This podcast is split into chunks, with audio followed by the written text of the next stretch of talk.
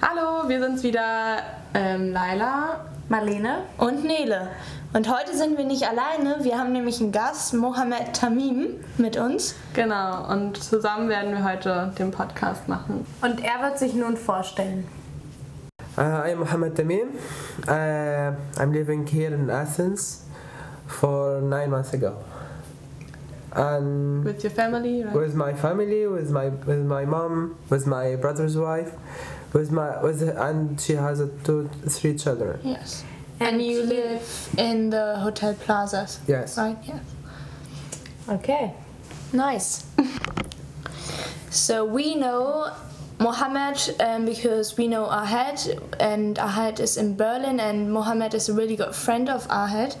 So we thought, let's just meet up and see how it goes. And we actually spent quite a lot of time together. In uh, Hotel here- Plaza and Yes, and in Athens. yes, and it's yeah, it's quite fun. Ja. Yeah, my f- two years and four months ago, my father and my two brothers decided to go to Germany. Um, they left from Syria to Turkey and from Turkey to Italy by a boat. Mm-hmm. Hmm. They spent like six days by in the sea. By the sea. On a boat. on the And boat. how much does it cost all in all? Because you don't know. Very. Too much. Six thousand euro for each one. Each one. For each one, Yes. To Turkey only. To Turkey. No, from So- Turkey to Italy. Ah, okay. and then from I- Italy they went to Germany. And How- But there is a problem. When they arrived to Tur- to Italy, Yes. you know, because the um, the Dublin rule, yes. the first country if you are a refugee and if you arrive to, to Europe, the Yes. first country You- where, you where you, enter. arrive, it, Yeah. you have to stay there there. because you get red. To ask for asylum there. Exactly. You're not allowed to just go anywhere and say, I want asylum. You have to stay there, yeah. Mm-hmm. Of course, that's it.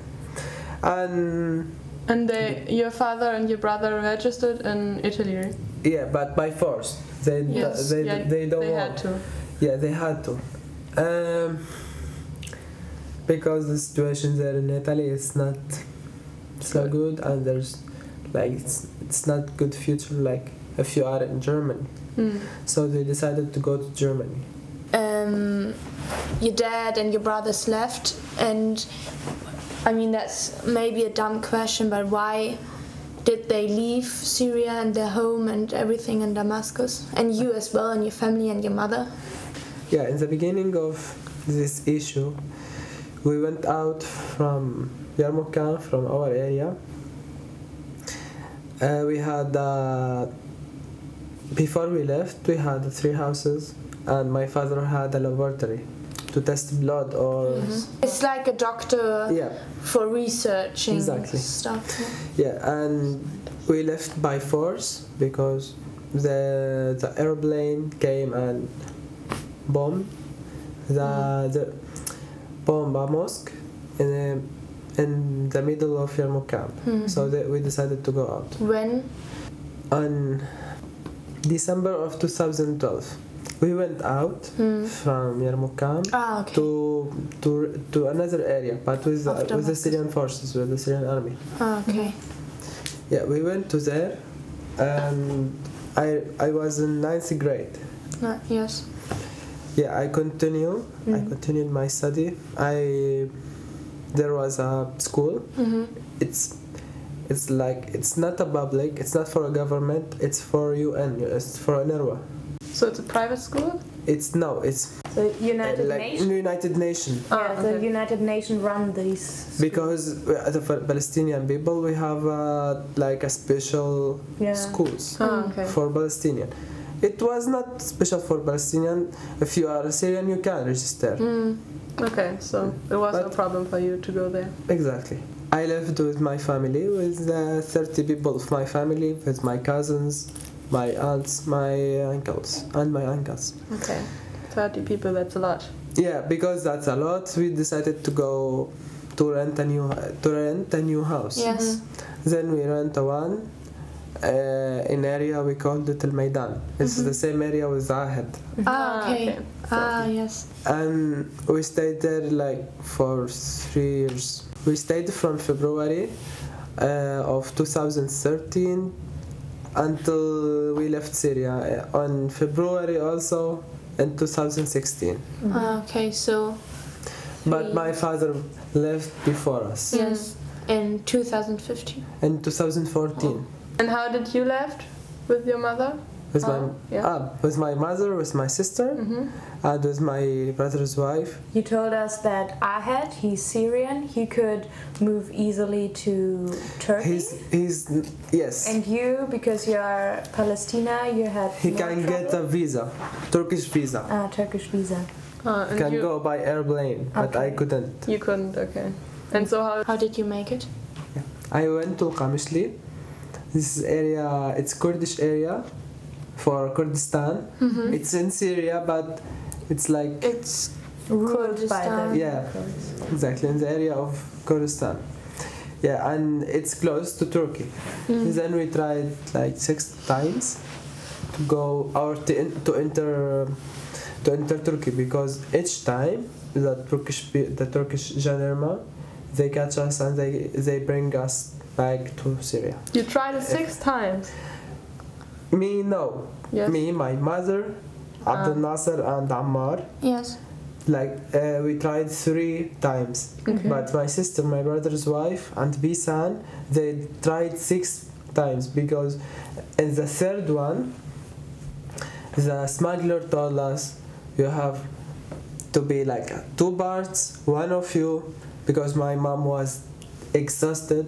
We was walking for three hours Yes. two hours and a half and she was exhausted the um, smuggler decided to they told her um, you can stay here and i will go with with Mm-hmm. dania who is my brother's wife and Noor, who is my sister, Mm. and with uh, Bisan, Mm-hmm. my brother's my brother's daughter. Yes. And from there on, you went to Turkey. Yeah, we enter with you my, enter? my mom, my mom, Ammar, and Bisan. Yes.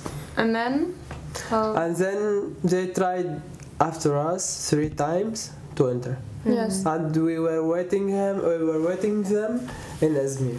when they arrived, Hmm? how was the next step? Then they they came from between Mardin, which is where is uh, the border, you know the but so the Syrian Turkish and Izmir there is a 23 hour by bus. Ah, okay. Okay. so we went by bus To to- to Izmir. Izmir and we wait we were waiting for 6 days Yes.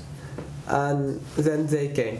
They Okay. entered and they came And together from Turkey, from Izmir, you- Izmir to Mytilene, to Mytilene. Greece, Mytilene. Where was By it? boat or? by boat. Um, can you maybe, because I can't imagine how a smuggler is like. Yes. It's a So- norm, It's not a normal person. How, how does he look? He's always not not a blonde, the opposite of a blonde. Yeah, He's dark. Like dark, not not black but dark. But you always think of them like they are bad persons because they take so much money from people who They are, are. in yes. They are already like this.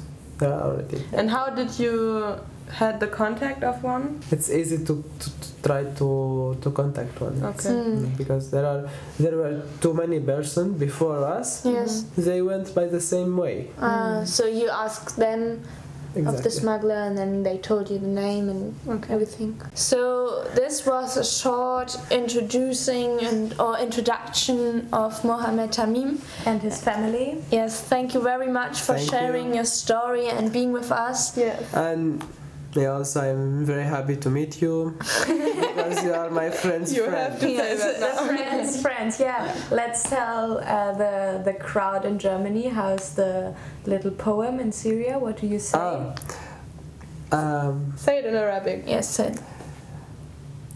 صاحب صاحبي هو صاحبي. And in English it In means English, it means my friend's friend is my friend.